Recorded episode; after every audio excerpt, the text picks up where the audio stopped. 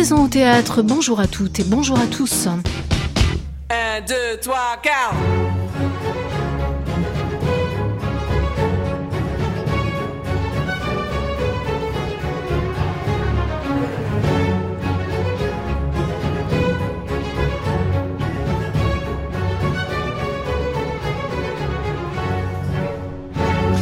L'automne parisien aura été, grâce au festival d'automne, totalement et passionnément japonais. Au théâtre national de Chaillot, au théâtre de Gennevilliers, au théâtre de la ville, au centre Pompidou et bien sûr à la maison de la culture du Japon, les artistes nippons ont envahi les scènes. Des formes archaïques comme le no, le kabuki, le bunraku jusqu'aux représentations contemporaines que développent les auteurs metteurs en scène d'aujourd'hui parmi lesquels Orisa Hirata, Satoshi Miyagi, Toshiki Okada ou Kuro Tanino, le Japon a-t-il su entrer dans la modernité? Et transmettre tout en le réactualisant ce patrimoine qui est le sien c'est le moment de faire le point sur la vitalité de la scène japonaise. Nous sommes pour cela en compagnie d'une universitaire dont l'intérêt pour les cultures dépasse de loin les frontières de la France. Brigitte Pro, maître de conférences en études théâtrales à l'université de Rennes 2, est au micro d'une saison au théâtre. Nous ouvrons avec elle et à sa lettre J comme Japon, notre encyclopédie en mouvement, qui passera d'une île à une autre et se rendra dans ces dernières minutes vers la scène nationale de Fort-de-France en Martinique que va dès le mois de janvier diriger Manuel Césaire. Nous sommes ensemble jusqu'à 16h. Bienvenue.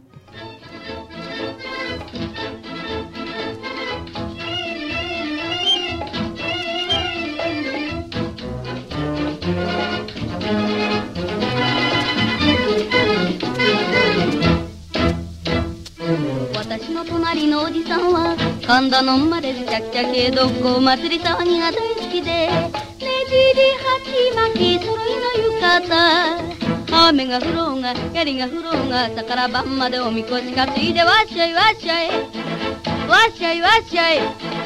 ケーキをつけろ。塩まいておくれ。わっしゃいわっしゃいわっしゃいわっしゃい。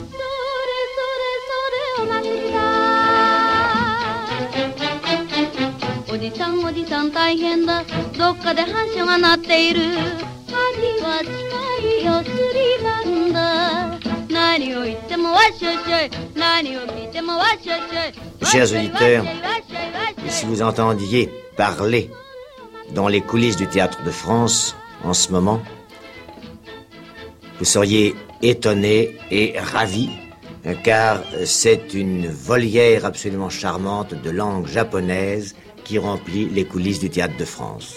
En effet, depuis près de huit jours, le célèbre Kabuki de Tokyo donne des représentations chez nous et ils ont démontré vraiment à Paris que le Kabuki de Tokyo est d'un des plus grands théâtres du monde. Bonjour Brigitte Pro. Bonjour. Alors ainsi parlait Jean-Louis Barrault en 1965, Jean-Louis Barrault qui a été un des premiers à introduire en France ces formes anciennes du théâtre japonais dont nous allons parler avec vous, ainsi bien évidemment que des formes contemporaines. 53 ans plus tard, puisque cette interview date de 1965, ce théâtre kabuki de Tokyo, est-ce que vous pensez qu'il est toujours le plus grand du monde ou un des plus grands du monde? Il est, de par sa, capacité à durer dans le temps, à passer les siècles. Hein, le kabuki euh, date du XVIIe siècle et c'est une forme qui reste totalement vivante, son représentant étant même pensé comme un trésor vivant de l'humanité. Son représentant étant qui? Tamasaburo. Ah, Tamasaburo. D'où vient votre intérêt pour le théâtre japonais, vous qui avez collaboré dans la revue alternative théâtrale qui s'intitule La scène contemporaine japonaise à un portrait de l'artiste Satoshi Miyagi, dont on va aussi parler tout à l'heure, Brigitte Pro cet intérêt a trouvé son, son, germe dans une, dans une étude autour des classiques français du XVIIe.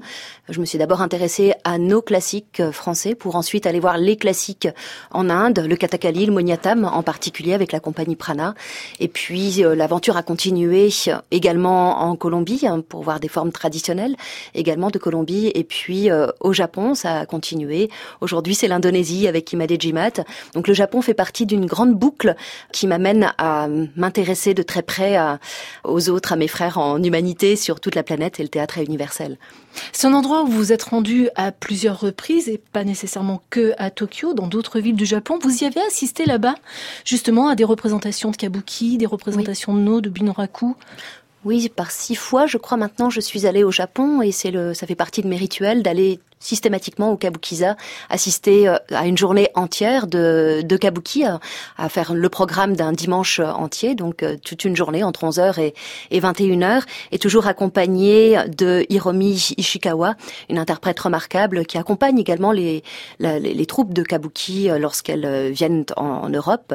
Donc oui, bien sûr, je suis allée voir du, du kabuki. Est-ce que s'initier aux formes traditionnelles japonaises demande, comme on apprend une langue, un long apprentissage d'apprentissage oui, sans doute, sans doute que c'est. Alors un nom à l'apprentissage, je ne sais pas. Je pense qu'on peut déjà être dans une réception euh, directe. La première fois que j'ai vu euh, des formes traditionnelles euh, d'Indonésie, j'avais 17 ans. C'était au, à l'Arsenal, à Metz. Je ne comprenais rien de ce qui m'était raconté. Je voyais une biche dorée. Il y avait un épisode du Ramayana qui m'était raconté, mais j'étais dans l'éblouissement esthétique qui est celui de de Barreau, qui est celui de tous ceux qui ont vu ces formes, ou de Antonin Artaud, dont on parle volontiers, avec cette fameuse exposition coloniale de 31, il a, il a participé. Éblouissement que partage avec vous savez-vous, Brigitte Pro, quelqu'un qui s'appelle Ariane Mouchkine, on l'écoute. J'arrive au Japon, c'est très étonnant parce que, bon, donc je vous dis, j'ai pris un bateau qui après quelques, j'ai fait un voyage sur une mer d'huile pendant un mois, c'est-à-dire je n'ai même pas compris que la mer pouvait être démontée avant mon retour. Un voyage absolument merveilleux. Et le bateau, avant d'aller à Yokohama, s'arrêtait à Kobe. Et il y avait une escale d'une soirée à Kobe. Donc je suis descendue. Et qu'est-ce que je vois? Un immense euh, théâtre, enfin un étrange théâtre, qui était dressé comme ça. Euh, et il y avait un eau, dehors, en plein air, à la lumière d'immenses feux et de torches. Je ne savais pas du tout ce que c'était. C'était comme si, voilà, c'était comme un accueil, quoi. Et donc je suis restée une partie de la nuit à regarder ça. C'est aussi un souvenir qui a été déflagrateur, je dois dire. Je tremblais aussi, quoi, parce que je voyais quelque chose qui était. dont je me rendais compte qu'il était aussi grand que Shakespeare. Et, complètement inattendu, parce qu'en plus, quand j'en parle à des Japonais, ils se disent, chacun me dit, mais c'est très rare, au fond, ce que tu as vu, c'est probablement un festival sorti d'un temple, parce que j'ai pas l'impression que c'était devant un temple. Bon, bref. Donc j'ai vu quelque chose de très beau, à la lumière des feux, comme ça. Le théâtre, c'est ça aussi. Et il y avait, il y avait le kabuki évidemment, il y avait des noms évidemment, mais il y avait dans les quartiers un petit peu malfamés, comme à Saxa ou des choses comme ça, il y avait des tout petits théâtres populaires comme ça. Et j'ai vu des choses qu'on ne voit plus, des choses qui m'ont qui m'ont ouvert. Oui, là vraiment, tout d'un coup, je me suis dit, ben voilà, ça c'est, je vais aller par là. Et c'est par là qu'elle est allée, effectivement, Ariane Mouchine, dont on voit bien que cette scène inaugurale a au fond, marqué au fer rouge toute l'esthétique qui est la sienne et qui allait être la sienne ensuite. Euh, comment vous expliquez le choc qu'ont l'air de ressentir celles et ceux qui se trouvent en face d'un spectacle de kabuki ou d'un spectacle de no que visiblement vous avez vous aussi vécu, Brigitte Pro? À quoi ça tient? Lorsque lorsqu'on écoute Ariane Mouchkine, qu'on voit à quel point euh, au fondement du théâtre du soleil, il y a l'Asie, c'est aussi parce que, comme elle le, redit volontiers, elle reprend volontiers ce mot d'Antonin Artaud de dire que le théâtre est oriental. Le théâtre est oriental, c'est nous dire que le théâtre, il est total. Il, est, il est à la fois constitué de musique, de danse, de jeux d'acteurs. Il est total et il peut nous, nous transporter effectivement très loin, euh, au-delà de la question de, de la langue, au-delà de, du linguistique. Et elle nous l'a prouvé avec Tambour sur la digue en 99. Elle nous le prouve encore parce que cet Orient, c'est le Japon, mais c'est c'est un Orient beaucoup plus large. C'est un Orient qui englobe l'imaginaire du Cambodge, l'imaginaire de l'Inde. Pour revenir à la question de, de la Hein, c'est vrai que l'Extrême-Orient nourrit, nourrit un imaginaire qui est multiple, qui euh, chez Mouchkine, l'Orient, il est également dans sa troupe. Hein, quand on voit la diversité des, de ces quatre générations des acteurs, 80 mmh. hein, à 100 personnes constituent le Théâtre du Soleil. Euh, Une cinquantaine de nationalités différentes à l'intérieur de la troupe du Théâtre du Soleil. Tout à fait. Je voudrais savoir, Brigitte Pro, ce qui nourrit les créateurs japonais contemporain, est-ce que c'est la même chose que ce qui nourrissait les maîtres du kabuki, du no ou du bunraku? Ça dépend de qui on regarde. Si on regarde le corpus de, de, mise en scène d'un Tadashi Suzuki ou d'un Satoshi Miyagi, même s'ils sont dans des esthétiques euh, différentes, leur vision du théâtre, leur pensée du théâtre a un creuset commun, ce qui explique sans doute que l'un ait été le fondateur de SPAC et que l'autre le dirige déjà depuis plus de dix ans Euh, le SPAC étant Le SPAC étant Shizuoka Performing Arts Center. C'est un grand lieu de création pour la danse et le théâtre à Shizuoka, une ville qui est située à 180 km au sud de Tokyo. Et c'est l'unique cas de décentralisation théâtrale si on accepte le travail mené par Tadashi Suzuki à Toga. Mais c'est le, seul peut-être euh, qui est porté par les autorités publiques. C'est ça. Donc le centre, en fait, le vrai centre, c'est Tokyo le centre de la, de la création qui serait prise en charge par la subvention, c'est à Tokyo que ça a lieu euh, Non, il y a beaucoup, beaucoup de théâtres privés à, Tokyo. Hein. Mmh. Aujourd'hui, euh, commence à naître, Satoshi Miyagi euh, disait qu'il y avait, il y avait un début de formation organisée par le gouvernement pour devenir comédien. C'est nouveau. Aujourd'hui, enfin jusqu'à présent, on se formait euh, dans des universités comme Waseda euh, à travers des ateliers de théâtre, à travers des, des clubs en fait, à travers euh, le théâtre universitaire, le théâtre étudiant. Mais il n'y avait pas les conservatoires, etc. Et là, il y a un embryon de quelque chose qui commence à naître. Ça change tout. C'est le signe d'une peut-être prise de conscience du politique, de la nécessité hein, de penser aussi euh, le théâtre au-delà d'un théâtre de divertissement, de théâtre euh, d'un théâtre de digestion. Hein.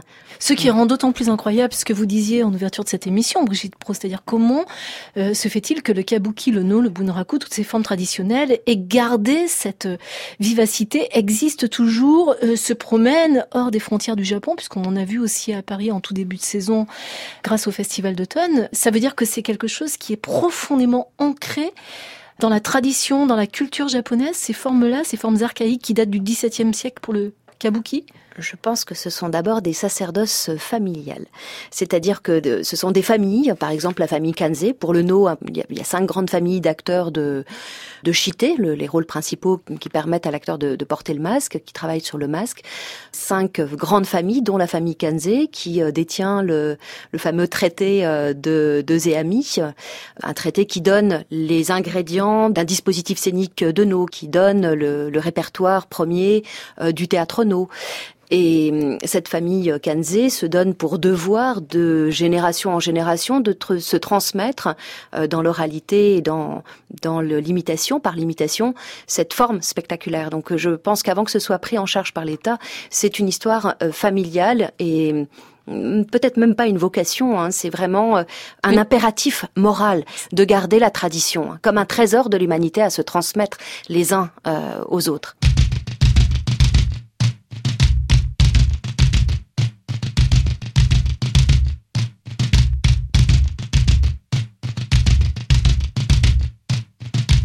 France Culture. Une saison au théâtre. Joël Gaillot.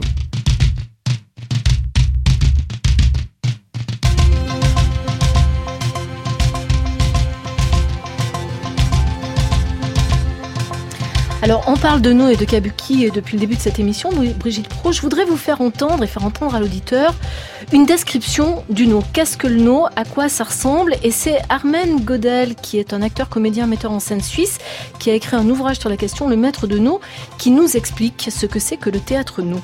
Le théâtre No est une forme très simple, dont le modèle peut-être euh, le plus comparable serait une forme d'opéra, d'opéra poétique, euh, sans décor, avec euh, des acteurs, éventuellement de trois accessoires, et une trame musicale qui euh, est composée surtout de chœurs et de trois ou quatre instruments, trois à percussion et une flûte.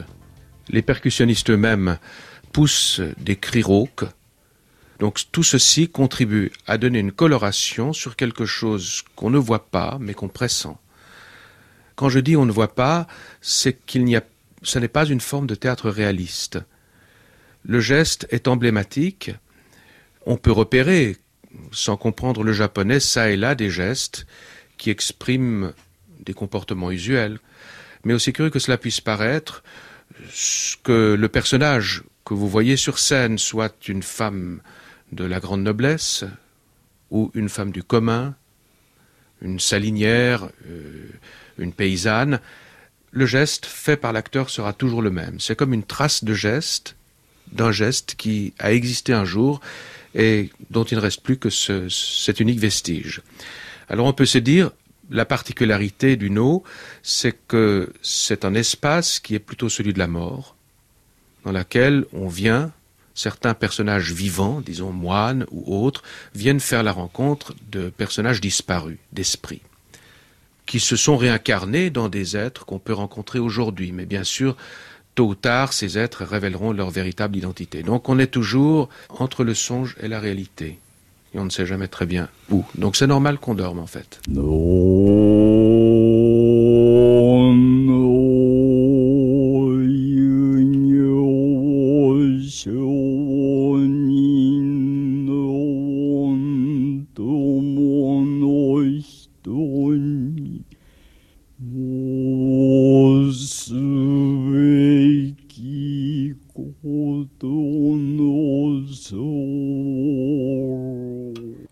Phrase, ce qu'on vient d'entendre là dans le chant, une phrase émise, une incantation ou une phrase, Brigitte Pro Oui, oui, c'est, ce sont des vraies paroles qui ont un sens que nous n'entendons pas, euh, nous Français, mais que n'entendent pas non plus les Japonais hein, qui assistent aux représentations. Ça peut nous, nous rassurer d'une certaine façon, nous consoler tout au moins, parce que c'est dans du japonais archaïque hein, que ces mots sont prononcés. Hein.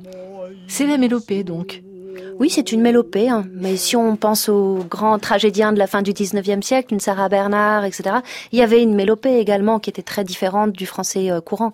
Alors on a entendu ce que euh, nous, disait Armand Godel du, théâtre No, ça donne quand même une image, une approche euh, qui est claire. Est-ce que le kabuki, c'est la même chose, Brigitte Pro parce que vous avez dit quelque chose qui m'a troublé tout à l'heure. Vous avez dit je vais assister à du kabuki tout le dimanche. Ça veut dire que le spectacle démarre le matin et se termine le soir Vous en voyez plusieurs dans la journée Comment comment ça se passe? En fait, c'est à la carte aujourd'hui. Hein. Et donc, quand je vais voir du kabuki, hein, je peux acheter une, deux, trois spectacles, plusieurs euh, représentations. Donc, il va y avoir des représentations de, deux heures. Euh, le matin, il pourra y en avoir deux.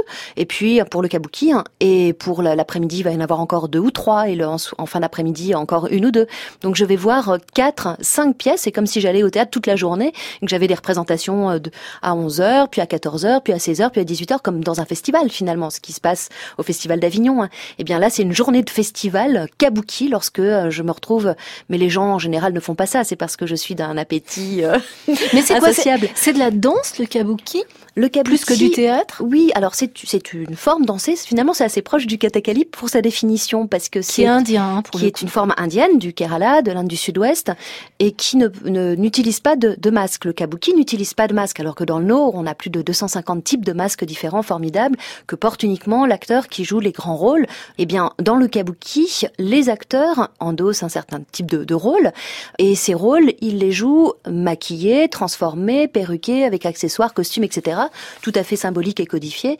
Et, ils, dansent leur rôle. Il y a des intrigues. Il y a plusieurs styles de, kabuki. Il y a un, style euh, aragoto et un style wagoto, un style qui est plutôt naturaliste, ce qui nous permet de comprendre pourquoi est-ce que les Japonais, quand il y a eu l'ouverture à l'ère Meiji euh, du Japon sur le, monde, euh, dans un sens et dans l'autre, se sont précipités pour aller voir André Antoine au théâtre libre, se sont précipités pour aller voir Stanislavski dans son théâtre d'art de Moscou pour aller voir un théâtre naturaliste parce que leur théâtre traditionnel de kabuki était pour une part naturaliste. Ils sont allés chercher ce qu'ils connaissaient mmh. en réalité.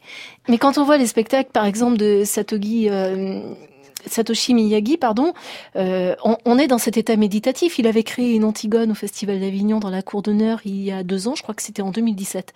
On était dans un état intérieur assez intense. Et ce qui est curieux, c'est là où il faut qu'on aborde quand même cette scène contemporaine, c'est que quand par exemple on voit le travail d'Orisa Hirata, qui a été beaucoup invité au théâtre de Gennevilliers, qui a fait un formidable travail hein, en direction du Japon, on voit tout autre chose. C'est un théâtre beaucoup plus conceptuel. Orisa Hirata est même allé jusqu'à introduire des, des, robots sur la scène du théâtre pour remplacer des actrices. C'était les Trois Sœurs, une adaptation des Trois Sœurs de Tchekhov. Et quand on voit Kuro Tanino, qui est encore un troisième créateur japonais, lui, il est plutôt dans un théâtre très pour le coup naturaliste, presque pointilliste, très branché sur l'humain. C'est comme si au fond il y avait trois types d'acteurs au Japon, euh, Brigitte Pro aujourd'hui. Il y avait l'acteur qui est l'esprit, entre le vivant et le mort, il y a l'acteur qui est la figure au service du concept, et puis il y a l'acteur euh, normal, dirons-nous si tant est qu'un acteur soit normal. Oui. C'est une autre question. Qu'est-ce que bah, vous en pensez? Pour Orisa Hirata, j'ai l'impression qu'il soit japonais, peu importe, que c'est d'abord avant tout un metteur en scène qui est dans une mouvance européenne contemporaine. Oui. Voilà. Et ce que vous dites, c'est qu'il a été européanisé. Complètement, complètement. Que, que son, sa diffusion, s'explique sans doute aussi par ce phénomène. Et après, c'est des jeux, jeux de liens, d'amitié. Euh, ici, avec Pascal Rambert, du temps où il dirigeait euh, euh Gennevilliers. Ceci dit, Gennevilliers continue à être dirigé par un grand, grand amoureux du, du, du Japon. Daniel Gento. Euh, Daniel Gento, remarquable, qui fait partie de ces rares figures euh, qui ont vraiment des collaborations intenses avec Shizuoka Performing Arts Center qu'on évoquait tout à l'heure puisque Satoshi Miyagi, euh, comme Ariane Mouchkine confie euh, sa troupe pour la première fois pour Kanata euh, à Robert Lepage, à Robert Lepage, eh bien Satoshi Miyagi confie sa troupe également de temps en temps, parcimonieusement, mais de temps en temps, à quelques metteurs en scène francophones. Il y a eu Claude Régis pour Intérieur, il y a eu également Daniel Janto pour Les, aveugles. dans la forêt d'ailleurs, dans la forêt de bambou qui est juste en contrebasse, qui était aussi une proposition très, enfin qui mériterait aussi qu'on faudrait en parler longtemps de cette question de sortir du théâtre qui fait partie des invariants, des des, des, des leitmotifs, des désirs profonds de Satoshi Miyagi aussi, hein, paradoxalement. Et puis euh, il y a eu Daniel Janto qui a aussi fait la ménagerie de verre, euh, d'abord en, en, japonais avec les acteurs de SPAC et puis qu'il a refait dans une autre version. Tennessee Williams, donc il a repris à la colline. Hein. Tout à fait. Et puis il y a eu Omar Porras qui a eu une grosse collaboration également depuis maintenant, euh, depuis depuis 97 avec euh, jusqu'à créer Roméo et Juliette avec euh, avec la troupe après avoir euh, fait une reprise de son Don Juan qu'il avait présenté au Théâtre de la Ville il y a quelques années ou encore avoir repris solo Bolivar. C'est donc une grève qui, qui prend entre les occidentaux et les japonais selon vous Brigitte Pro L'hybridation, elle a lieu, elle a l'air, elle a l'air d'avoir lieu. Ah, tout à fait. Et c'est, c'est dans, je, je, pense que c'est exactement ça. C'est euh, la recherche de l'hybridation est au cœur de euh, de l'éthique même, de la recherche artistique de Tadashi Suzuki et aujourd'hui de, de Satoshi Miyagi. Euh, autrement, on a dit, mais euh, c'est c'est au cœur de l'éthique. C'est l'idée que, que, vraiment nous sommes pas des peuples qui vivraient séparément dans des éprouvettes de laboratoire, mais que nous passons notre temps à être dans dans dans, des jeux d'influence, de, de, partage, de voilà. Et, finalement, cette question de l'hybridation culturelle, elle est absolument au cœur de, de, tout ce que fait Satoshi Miyagi lorsqu'il invite des francophones. Je voudrais qu'on dise un mot, Brigitte Pro, parce qu'on s'achemine malheureusement vers la fin de cette émission. Je voudrais qu'on dise un mot de l'Onagata. L'Onagata, c'est l'acteur par excellence, mais c'est l'acteur homme qui joue des rôles de femmes. Parce que comme avec Shakespeare, comme en France pendant très longtemps, au théâtre, les hommes jouaient les rôles de femmes, les femmes n'avaient pas accès euh, au rôle. Tamasaburo, dont vous parliez tout à l'heure, est un onagata. Et je me demandais de quelle manière ça pèse encore cette histoire de l'onagata sur le Japon contemporain, dans la mesure où tous les gens qu'on voit arriver depuis le Japon, tous les artistes contemporains, ce sont toujours des hommes. Il n'y a pas de femmes auteurs, il n'y a pas de femmes metteurs en scène. En tout cas, on ne les a pas encore vus mettre le pied sur les scènes françaises. Est-ce qu'on peut tirer un lien entre cette absence des femmes artistes et le poids de cette tradition, de cette histoire, de ce patrimoine qui s'appelle l'Onagata hmm. Alors, d'abord, euh, en France, on a vraiment des femmes depuis fort longtemps, depuis le XVIe siècle. Enfin, c'est pendant les mystères médiévaux finalement qu'il n'y avait pas de femmes. L'Église ne supportant pas l'idée que des femmes montent sur euh, scène, euh, d'où le fait que la Commedia dell'arte, ça lui plaisait pas non plus que des femmes montent sur scène. Mais en, France, encore une fois, on a une tradition plus libérale, très fortement ancrée. ça, c'est une chose. Mon Dieu, que nous avons de la chance. Ces traditions où la femme est exclue du spectacle vivant, elle est partout sur la planète. Elle est aussi bien dans des rituels d'Ogon, les grands damas de, la falaise de Bandiagara, pour les, sorties de, de masques. C'est une affaire d'hommes. Et il y a plein d'interdits en plus qui pèsent sur les femmes. Si jamais elles voient trop rapidement les masques, elles peuvent être frappées de stérilité, ce qui est évidemment euh, le pire châtiment pour une femme euh, au Mali. Euh, si on regarde euh, en Inde, alors il y a plus de tolérance en Inde pour des pour des femmes qui seraient européennes, comme Milena Salvini, comme euh, Brigitte Châtaignier, des, des, femmes qui ont pu travailler aussi avec des, des, artistes de Katakali. Elles ont été intégrées, mais on ne verra jamais d'indiennes, même aujourd'hui, jouer un rôle féminin dans une troupe de Katakali c'est ça passe juste avec des occidentales, mm. c'est tout. Pour des formes spectaculaires comme le no ou le kabuki ou le bunraku, l'art de la marionnette traditionnelle qu'on trouve à Osaka, euh, on n'aura aucune femme, jamais, vraiment. Et c'est vrai que bah, maintenant que vous me le dites, je crois que même sur des spectacles Euh, en fait, on, les a ben, dans, la troupe de Satoshi Miyagi. Voilà, il y a des on femmes. Les, on les a chez Orisa Hirata, on les a chez Kuro Tanino. Voilà, mais sur la scène contemporaine, elles sont pas dans la tradition. Elles sont actrices, elles sont pas auteurs, elles ne sont pas auteurs, elles ne sont pas metteurs en scène. Elles peuvent être factrices de masques, créateurs de masques, sculpteurs de masques. Dans la famille Kanze, on a eu une femme qui, euh, il y avait un petit documentaire sur Arte euh, très très très rapide de six minutes que je montre volontiers à mes étudiants, qui nous montre une femme qui est devenue un sculpteur de masques. Mais on la présente comme vraiment une chose tout à fait étonnante et presque hors, pas hors de propos, mais en tout cas quelque chose qui montre que le no bouge quand même. C'est le titre du documentaire, le no bouge, mais euh, à la marge. On reprend date, alors Brigitte Pro, vous viendrez euh, nous, nous reparler, parler au micro d'une saison au théâtre, quand la première femme metteur en scène ou la première femme auteur japonaise sera présente sur les scènes françaises. Merci beaucoup. Merci à vous. Après ces lumières de Brigitte Pro sur euh, la scène passée, actuelle et future du théâtre japonais, je rappelle la parution dans la revue alternative théâtrale de l'ouvrage collectif Scène contemporaine japonaise. Quant au public, il peut se rendre compte par lui-même de ce qu'est le Japon théâtral d'aujourd'hui, puisqu'il reste plusieurs spectacles qui sont programmés dans le cadre du Festival d'automne, courant novembre et fin décembre, à la Maison de la Culture du Japon, au Théâtre de Vivier et au Centre Pompidou. Quant à nous, nous prenons tout de suite la direction d'une autre île outre-Atlantique se trouve le tropique Atrium, scène nationale de la Martinique, que va diriger dès janvier 2019 Manuel Césaire? Il nous explique au téléphone ce qu'il projette d'y faire, lui qui travaille sur place depuis une vingtaine d'années. Manuel Césaire. J'ai, euh, depuis maintenant près d'une vingtaine d'années, œuvré au sein du paysage culturel martiniquais sur la mise en place à la fois d'opérations d'événements, de festivals, mais également de réflexion et d'analyse quant à ce qu'il faut mettre en place pour développer et structurer ce territoire sur le plan culturel qui, euh, comme euh, d'autres territoires d'outre-mer, ont euh, un retard en termes de structuration culturelle. Donc que faut-il, selon vous, mettre en place? Et qu'allez-vous mettre en place à la scène nationale?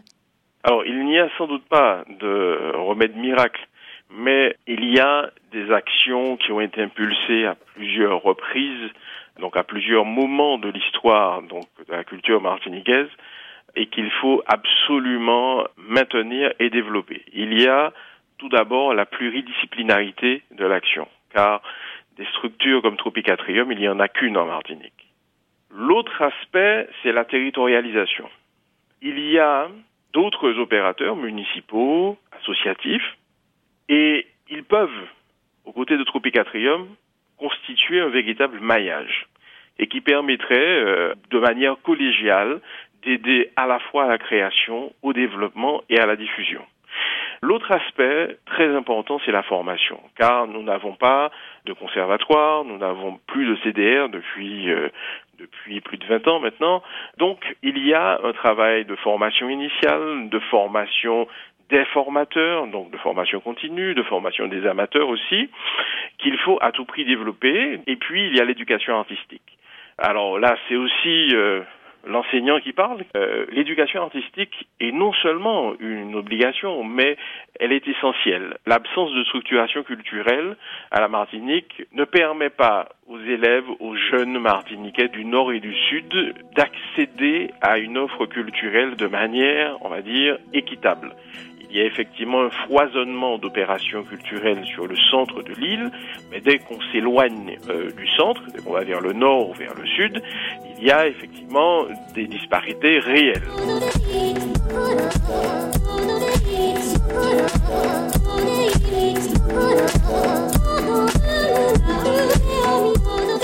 Vous pouvez et même vous devriez podcaster cette émission à la page Une saison au théâtre sur le site de France Culture.